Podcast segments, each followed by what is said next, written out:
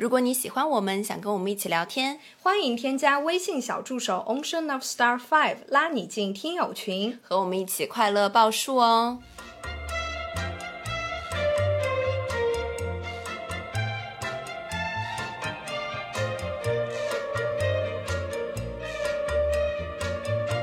听众朋友们，大家好，这里是张曼玉和高晶莹的播客栏目《土象电台》，试图传播两位都市肤浅女孩的心声。这档播客将是陪伴您洗碗、拖地、如厕、开车等地铁的绝佳听物。Hello，大家好，欢迎回来，欢迎来到土象电台。Stupid Cupid, you're a real mean guy. Hello，我们又回来喽。今天就是我们来聊一个什么呢？聊一个跟宇宙相关的。今天让我们带大家走进科学。就这个时候，我们的声音要变得低沉一些，就像走进科学那个节目一样。好，我们就先从最科学的一个板块开始，那就是星座。为什么今天要来聊星座？因为我最近就是一整个星座大上头，你知道吗？嗯哼。你知道我这几天一直在干什么？在干。我的屏幕的那个点亮时间差不多一天是二十四个小时，我大概点亮了二十八个小时，就是不间断的在看一些关于星座的视频，关于什么十二月下旬、十一月上旬这种预测，各种各样的预测。所以你觉得准吗？我觉得还蛮准的，怎么办？哎，你你是一个那个相信星座、相信塔罗、相信这些乱七八糟的人吗？呃，我相信星座，但是我不太信塔罗。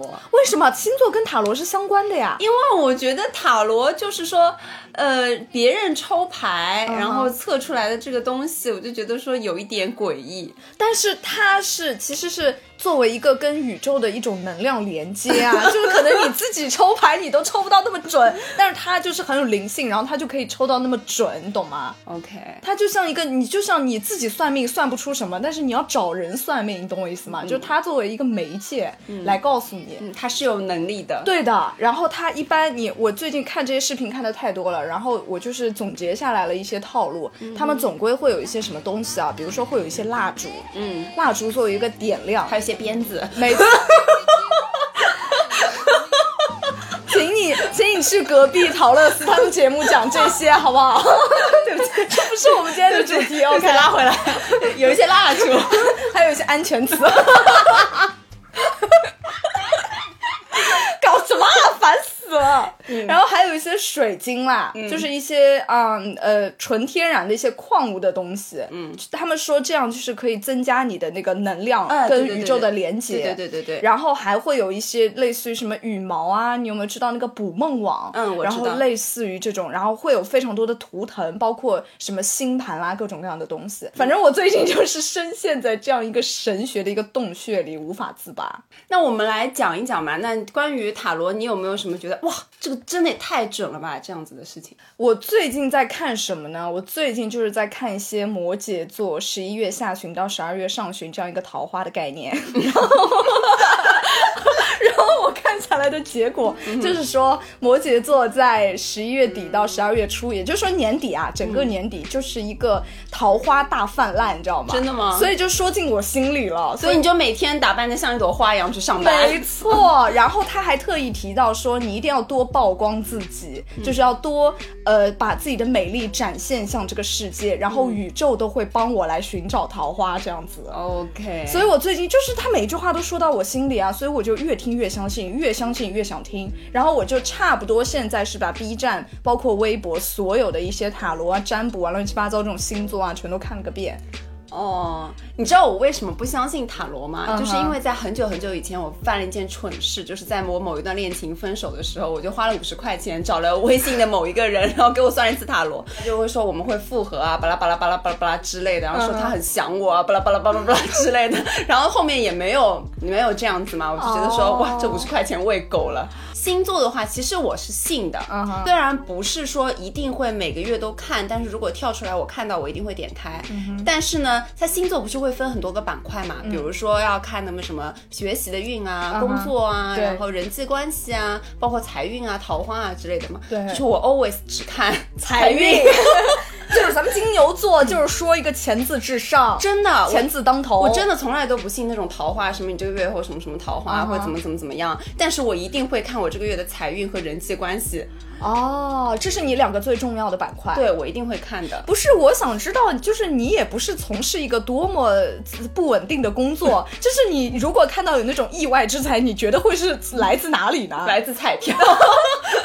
因为我从来不看财运，你知道吗？因为我知道自己的钱也就这么多啊，多多少少也就这么多，所以我就觉得能就是不会有什么太大的那种意外之财之类的。我看什么我就看桃花，我我就是看自己的感情，你知道吗？我也不看事业，因为我觉得事业也就这个样子，到头了，对，到头了，对的。然后包括一些什么学习运啊、考试运，我通通不看的，因为我觉得学习考试这种东西就是，哎，对的，你就你复习了，你就。能考好，你不复习就考不好，就就是这样一个简单的道理。但是桃花这个东西，我就是觉得它就是跟宇宙连结，所以你相信粉水晶是可以招桃花的？我非常相信，但是因为我不喜欢粉水晶这个东西，所以我一直都没有购买。但是有的时候他会，你会你会发现很多的公众号，包括什么讲解星座，会跟你说什么幸运色，嗯，这个我一定要遵循的。幸运色也是，我一定要遵循的。就是你会看到我最近不是频繁的喜欢发穿搭。嘛，就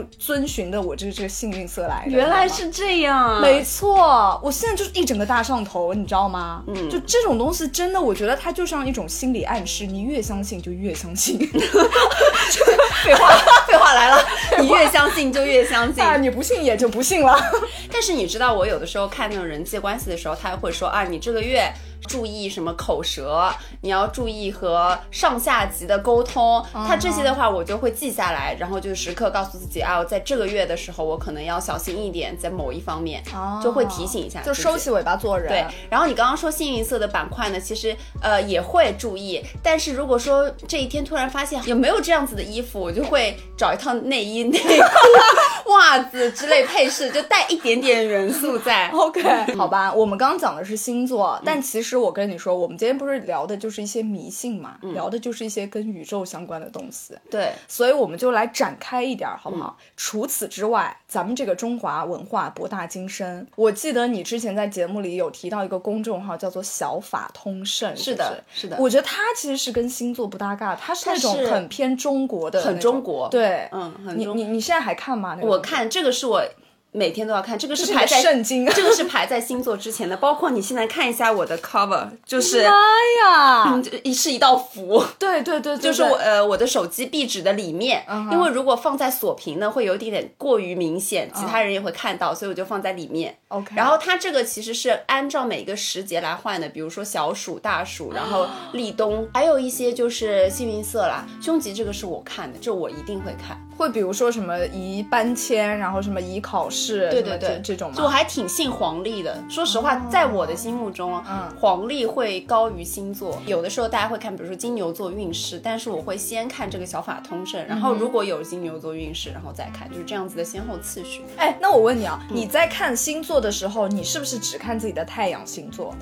我以前是看只看自己的太阳星座，自从我知道我的上升星座是什么了以后，我就会稍微看一下我的上升。我现在都看，你知道吗？因为他们会说你要参考综合，因为你只看一个可能说的不是那么准，你要多给自己一些选择，你知道吗？就我现在同时要看我的上升太阳和月亮一起，然后就是在三一三篇长文里面选取自己喜欢的句子，然后在心中默念，给自己加固这个印象，你知道吗？就是我也不知道我到底是理性还是怎么样，你知道吗？莫名其妙，我现在就是整一整个大上头。嗯，我觉得我看星座这些东西，实际上我只看对自己有有对对对对。当我愿意去相信，当我看到小法通胜，他说，比如说，因为我属牛嘛，他说这个月牛牛可能是比较不好的，会，然后我就不看。我以为你就躲在家里一个月之后再出去，我就不看。我就他说说的不对，但是他这个月说，哎，我的运势还不错，我就会嗯嗯好，给他点赞。嗯，对，就是再看，就那种微信那个再看。OK，嗯，其实你看这种东西就是一个心理暗示。是的，但是你有没有发生过那种真的被他说中了的情况？我觉得我好像真的没有，哎，你有没有？我别的好像也没有什么，但是因为我太喜欢看感情了，然后我发现感情好像真的有被说中过的，就是呃，他可能会会说一些那种复合消息，就跟你说的那个还蛮像的，这是不是他们的共同套路啊？就说对方其实也在想你啊，但他其实也不知道该怎么办啊，那种就是类似于这样的话，就非常的模棱两可，但是呢，你又很容易套进去，而且你又非常愿意听这种话。对不对？哎，你真的很愿意听这种话，谁不希望对方在想你，对不对？然后他就说，对方其实也在想你，你们是双生火焰。你知道什么叫双生火焰？不懂，就是你们上辈子 或者上上辈子就是夫妻啊，就相爱相杀，就觉得说，我靠，我就觉得这他妈说的就是我呀，说的太准了。然后我就会一整个大陷入了，嗯，所以我觉得如果要说的准的话，可能就是这个应该算是最贴切的，嗯，就是在这种方面。OK，那你如果让我说的话，其实我就是觉得说，比如说他说今天我的运势很好，嗯，那我今天出去我坐车，然后公交车很快就来了，我不需要花很多的时间在等车这个方面，我就会觉得嗯，就是我的运势真的还挺好的，就是很顺啊，就很顺，不会有什么小波折，这样子一切东西都很顺利。OK，哎，那你会不会有一种想法，就是说你顺惯了之后，你就会觉得说你可能要磕碰一下，或者说有一些为难到你自己的事情，然后你的这个能量才会平衡。你会有这样的想法吗？会的，我也会，因为你知道有一年，就是我想想哈，一八一八年，一八年还是一九年，反正那一年真的很顺，就那年真是考研也成功了嘛，就是很顺很顺。我当时就觉得说我一九年或者。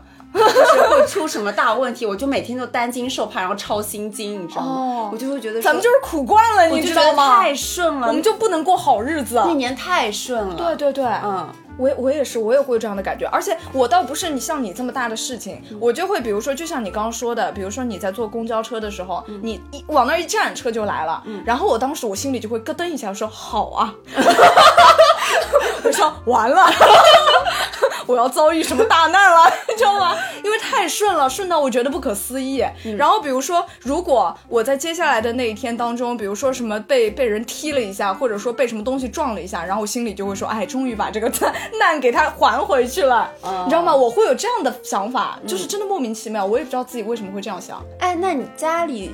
之前会说，比如说打破东西、打破碗或者打碎什么，岁岁平安，对，岁岁平安，然后什么什么破财消灾，对对对，这些你都信吗？这些我是信的，嗯，因为我觉得你就算不信，你那个心情也会非常的不好。你这样想了之后，哎，还不如信一下。哎，对的，有的时候真的就是一种心理安慰，嗯。但是我我还是很相信意念、意识的力量，你知道吗？就是很多时候。因为我之前我我也忘了在哪期节目里说过，就是我的直觉特别准，嗯，我已经验应验过太多次了，嗯，就是莫名其妙的一个想法突然出现在我的脑子里，然后不出大概最多最多不超过一个礼拜，这个事情就会成真。很恐怖，嗯，真的很恐怖，所以我我就是真的还蛮灵性的一个人，哎，所以我会特别相信。我也觉得我对事物是有感应的，就是当我觉得说，比如说突然有个消息，然后大家就会说这个很不好，但是我就觉得说还行，但这个事情就会慢慢慢慢变好。但我突然听到这个事情，我觉得觉得嗯不糟了，嗯，这个事情就是不好。哎，我们快来解释一下，这个到底能不能用科学解释啊？就是说会不会？人的力量真的是很强大，我觉得意念意念的感觉是真的很强大，嗯，是真的很强，而且不是之前也有说过嘛，就是说你有想要得到什么东西，然后你就一一直想它，一直想它，它就真的会来，就真的会来，真的会实现。对对对。那说实话是这个，一个是意识，一个是你也因为这个意识而付出了一些什么东西，反正我就觉得都是 double，都是放在一起，就柔合在一起，你真的很难讲清楚。是的，对的，而且有的时候我跟你说，这种想法它不仅是出现在我的梦里或者怎么样，可能就是白。天的时候，当我意识还很清醒的时候，突然就有了这样一个想法，嗯，然后它就出现，然后它就开始生根发芽，然后就在几天之后它就应验。这种时刻我就觉得天哪，太恐怖了！哎，还有一种很迷信，用生病的这个理由去请假，我靠，一请一个准。或者是当别人在说，哎，我最近感冒头疼，然后你就在旁边说，我好久都没有发烧了。马上就真的，当你说这种幸灾乐祸的话以后，真的不久之后就会有一些小毛小病这样子。妈呀，太恐怖了！所以对，嗯所以我们在家里，我妈就不不准我说这样子话，就不准说我从来都不会怎么怎么怎么样。哦，因为说这句话以后，我妈就说呸呸呸。马上就会给你来来那么一下。对，哎，我我之前有一次也是，大概是我在上高中的时候，有一次我请病假，是因为我真的就是不想上学，哎呀，我就是不想上学，我就想请个病假，然后回到家我就发烧了，莫名其妙，我跟你说，嗯那天装病嘛，装病我就是呃装在那边不知道怎么怎么样了，然后回到家我就开始发烧，然后从此我就再也不敢请病假，真的太恐怖了。提醒所有的听友们，就是大家用病假这个理由去请假的时候，真的要当心。你。倒不如真的是说说一件什么什么事情，比如说你要去什么哪里，你要去有什么事情，真的病假这个事情太玄妙了，太玄妙了，真的是，哎，还有还有，嗯。就是左眼跳财，右眼跳灾，很准是吗？就也不是很准，就是你信不信这个东西。哦，就还是一种意念的力量。你信不信？就是当当我的左眼一直都在跳的时候，我就想，嗯，我要发财了。当我的右眼一直在跳的时候，我就会大一张餐巾纸贴一个白条在我的右眼上，这样子的意思呢，就是白跳。神经病啊！这里怎么会有谐音梗啊？神经病，真的是莫名其妙。啊，我真受不了你。嗯，但是左眼跳财，右眼跳灾，这个我我因为我不是很相信财，你知道吗？我刚刚也说了，我觉得自己就是发不了财。所以我会相信灾，但是我不相信财。好的，好的。嗯那我再问你啊，看着流星许愿，嗯或者说，哎，之前星座也有说，比如什么某一个月份，然后这个月份里面，你在一张小纸头上写下自己的愿望，放在枕头底下，然后愿望慢慢实现，这种你相信吗？这种我相信，但是我没有做过。嗯，哎，但是我会去呃寺庙里面拜佛，而且我不知道你有没有这种感觉，你每次从寺庙走出来，你整个人就已经就是沉静了。就变得很平静，因为有好几次我许的愿望都成真了。嗯，然后他们会说你成真了之后还要去还愿，但是我都没有还愿。但是因为我家不是也也也请了一尊那个菩萨在嘛，我就会每天会去拜这个菩萨。哦，我相信能量和磁场，所以我觉得你说的，当我们进入寺庙再出来了以后，你觉得受到了洗涤这个感受，因为我觉得它那个那个磁场一定会有所对你你自己身心会有所改变。对的，对的，对的。是的。然后其他的还有一个我觉得很好笑的一点啊，呃，这个我其实是不信的，就是大家也都知道我是弹古筝的嘛，然后在那种古装剧的时候，大家都会觉得说，当那个琴弦啪断掉的时候，就是那种有灾祸的这种感觉，就像你去上香的时候，香香断了，哦对这种感觉。其实对于我们一直练琴的人来说，琴弦断，它就是因为磨损断了。但是我妈就会大惊小怪的说啊，你琴弦断了，会有什么事情吗？我妈就开始那么演戏，因为好这边又回到我们一开始的主题，我妈是一个双鱼座，嗯哼，对于星座，我特别相信。我妈是个双鱼座，她就是特别的双鱼座，她就是多愁善感，然后很、很小公主，然后戏很多的人。你看你就是信啊，我信星座啊所以包括说什么火象星座，比如说当我听到射手星座的时候，我就哦，射手等于渣男。哦在我的这个概念里面，射手射手等于渣男就是有这种刻板印象在。非常刻板。然后金牛就是爱钱，啊，我这边要说一下啊，我们金牛只是喜欢享受小资的生活，喜欢高品质的生活。那么高品质的生活用什么来堆砌呢？啊，钱用钱。咱们就是说，咱们就是还是爱钱。所以我觉得我的兴趣爱好就是赚钱和花钱。OK，嗯哼，哈，刚刚你要说什么？怎么琴弦断了？然后呢？琴弦断了，我妈就会很恐慌，她就会觉得说有什么事情要发生。但是这边就是走进科学，我就会告诉她，琴弦断了是因为我弹断了，因为我弹的太多了，它有磨损，所以它断了。就是您的女儿就是很努力啊、啊。不是因为有什么坏事发生。哎，那琴弦断了之后，你妈会不会就是赶紧什么阿弥陀佛啊，或者去拜拜香啊什么的这种会吗？我妈就会有点小焦虑这样子，但是后面断的多了，她也就啊，怎么又断了？你也太惨了吧，这样。OK，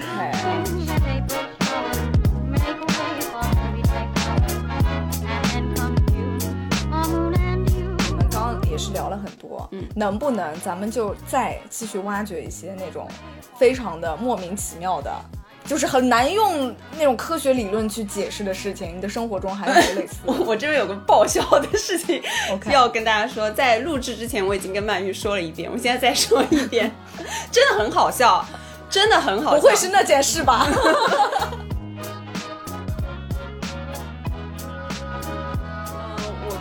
车某一天啊，我在坐公交车，嗯，那我坐公交车呢，我一般喜欢坐在公交车的最后一排啊，不是什么鬼故事，那是一个风和日丽的下午。OK 好，我坐在最后一排，嗯、玩手机，车已经快到站了，我就很着急的站起来，然后走到了靠临近后车门的这个位置，我抓着一个杆子。然后呢，大家也都知道，车往前刹车的时候会有一点点惯性的动作往前倾。没错我的手从松开那个杆子要放下来，然后走到门口，就其实一个台阶的距离的时候，后车门的第一个位置是有人坐的。嗯哼，我就把手放下去的那一刻，我往前倾的时候，我啪一下打在了那个 那个后座那个女人的脸上，就非常清脆。我这辈子没有遇到过这么无语的事情，真的打了一个陌生人的巴掌，嗯，我的手而且还带有惯性。带有惯性，我身体往前倾，我啪一下子打在他的脸上，哇，他惊呆了，我也惊呆了。但是你知道，车门也很快就要关，公交车司机不会因为我打了别人巴掌而留下来看热闹，对不对？然后我就很着急的跟那个女生说对不起，对不起，然后我就要走了。他就有好像我也其实记不太清，有大骂我两句，说侬跟你哪能哪能会提就这 这样子，就骂我两句。但是我也很着急，所以我就对不起，对不起，我就走了。后来我就一直在想，就到底是怎么样一个惯性能致使我打了这个人一巴掌？可能就是他该打。我真的想不通，我真的想不通。后面我就用那种迷信的这种幻想来告诉自己说，嗯，肯定是有神降临在我的手上，然后那个女人一定是做了什么坏事，所以神用我，就是那像电视剧里。借你的手打了他的脸，就是像那种电视剧一样，那个灵神的灵魂抓着我的手，给了他一个耳光，这种感觉。因为我实在是没有办法用这种科学来解释，我怎么会我的手？因为你就算从那个杆子上拿下来。我也不至于打到他的脸，但是我就非常响亮的给了他一耳光，你知道吧？这个耳光来的太快了，而且很响。很响，整个车厢的人都看着我。我我觉得我真的没有办法用科学来解释这件事情，这件事情也成为我就每次坐公交，嗯，我现在每次坐公交，当我要就走到那个同样一个位置的时候，我 手就攥紧我。真的很紧张，我真的很紧张，好不好？然后你现在每一次上公交，你的手就自动变成一个哆啦 A 梦。对对，这就攥进去了，会不会给他一拳啊？这样子。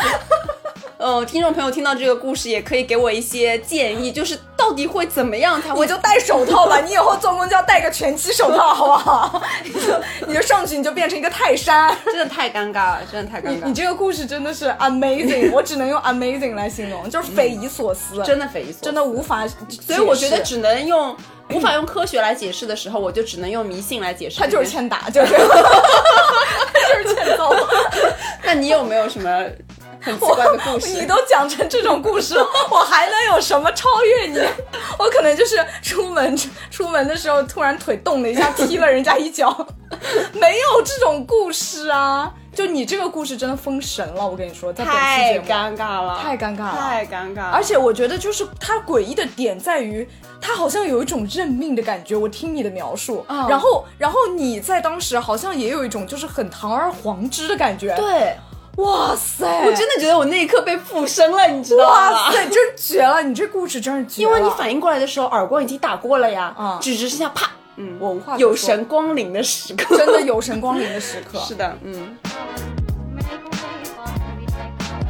讲完刚刚那个故事，反正你也没有故事分享了嘛，我们就绕回到这个迷信的这个板块。OK，你有没有算过命？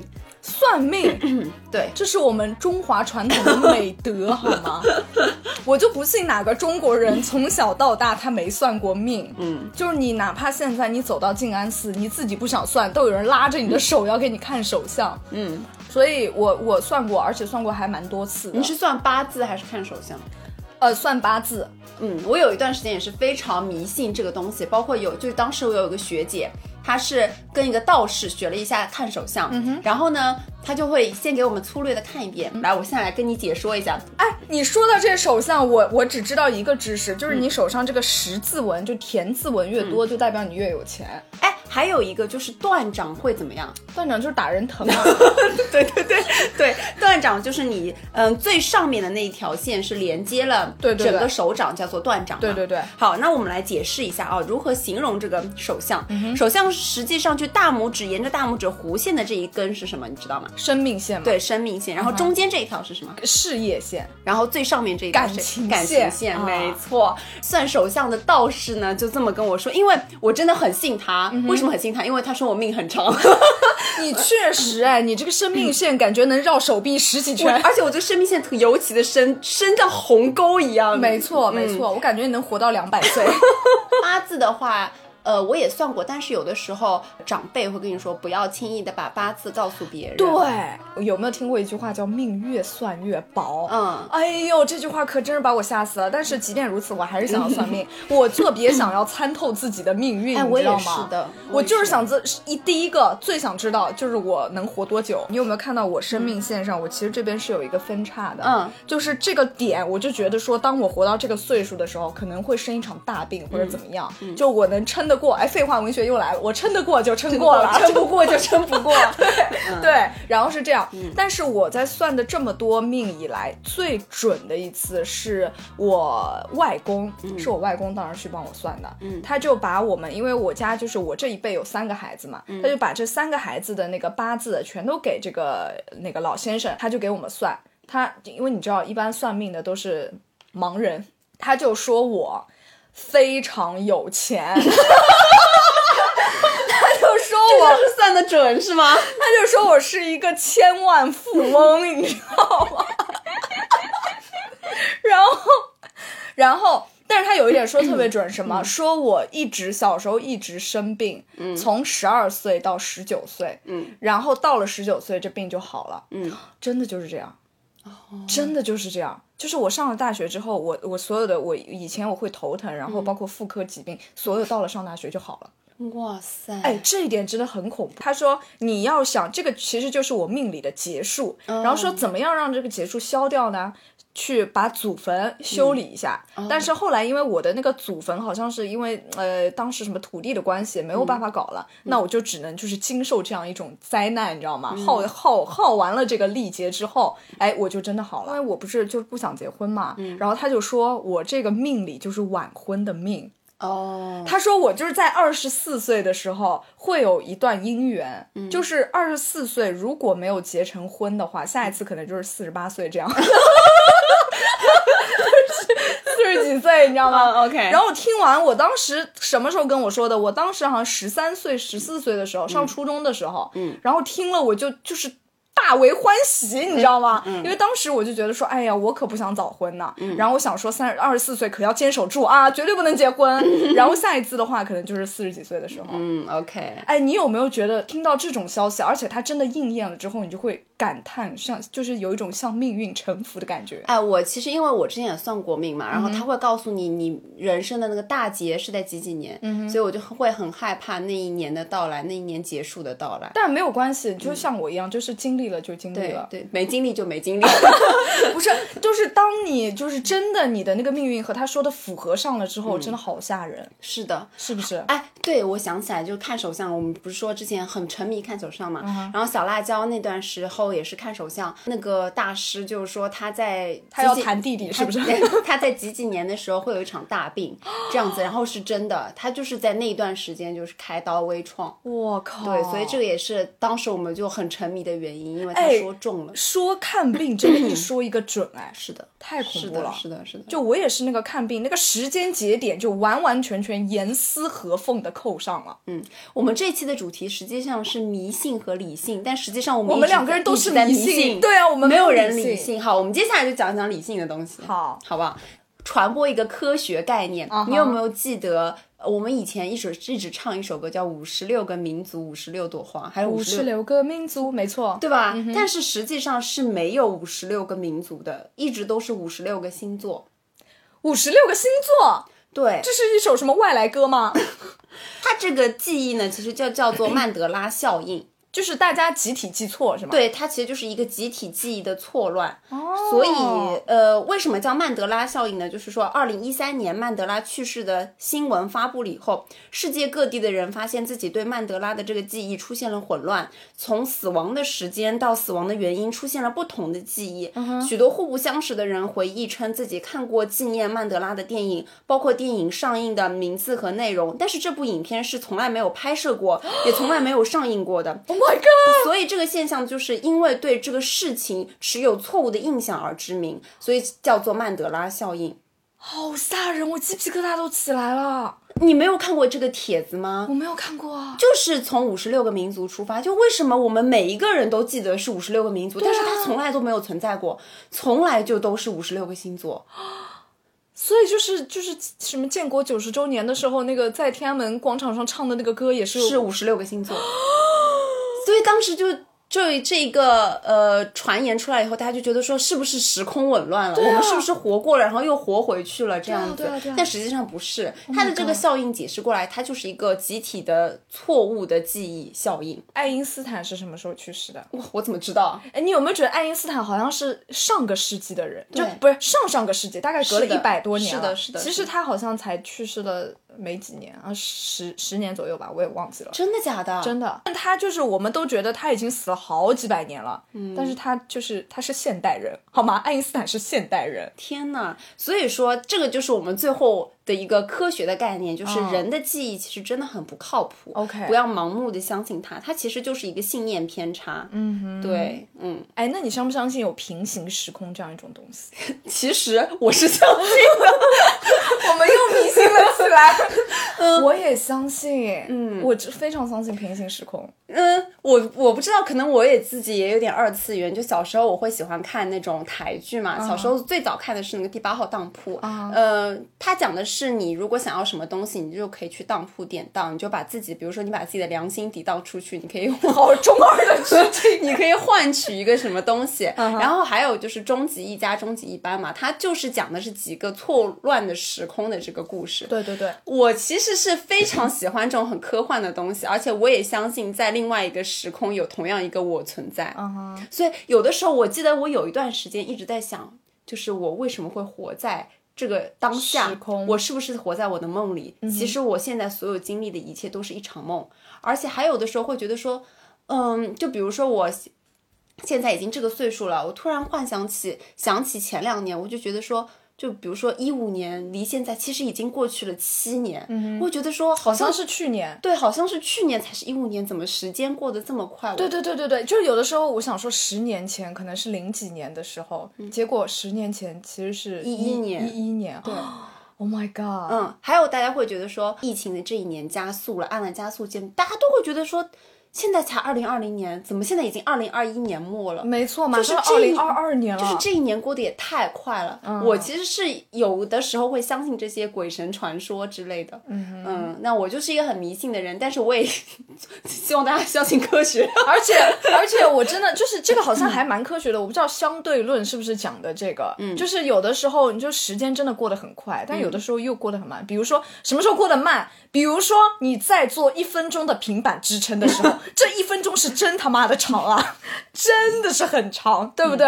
就是这样子啊，嗯，就很难解释，嗯，哦，所以你相信宇宙，相信虫洞，我太相信了，我也太相信了而且。我不是那个暑假里的时候，我又提到我的这个瑜伽班了嘛。然后你知道瑜伽它就是那种很很信念的东西。对很意识流的东西。然后我们就会说，他说其实人是有轮回的。嗯。然后呢，你在另外一个时空其实是有一个自己向你自己发射信号，但是如果你你不持续的这样修正自己，不持续的呃就是去。把自己的位置摆正的话，你会屏蔽掉很多信号，你就会越活越迷失。嗯，然后如果你一直注重，因为瑜伽其实在梵语里面说的就是连接，就与宇宙的连接，与身体的连接。如果你持续的这样去什么练习，去注重自己的连接，打通自己。真正的那个与宇宙连接的那个信号、那个通道的话，你就会获得另外一个世界给自己传递的信息，你就会完成你在这一世需要完成的任务。天哪！吓不吓人？好的，其实我们这一期就是从头到尾讲的都是迷信，就一真的一点点科学的东西，就没有什么科学的东西。又水了一期。讲到讲到现在也讲了很多啊，如果听众朋友有一些什么迷信的小故事啊，然后包括有什么哎呀，好想听灵异小故事！星座运势的东西，也可以欢迎大家在评论区告诉我们。OK，那我们本期节目就到这里，那我们下期再见啦，拜拜，拜拜。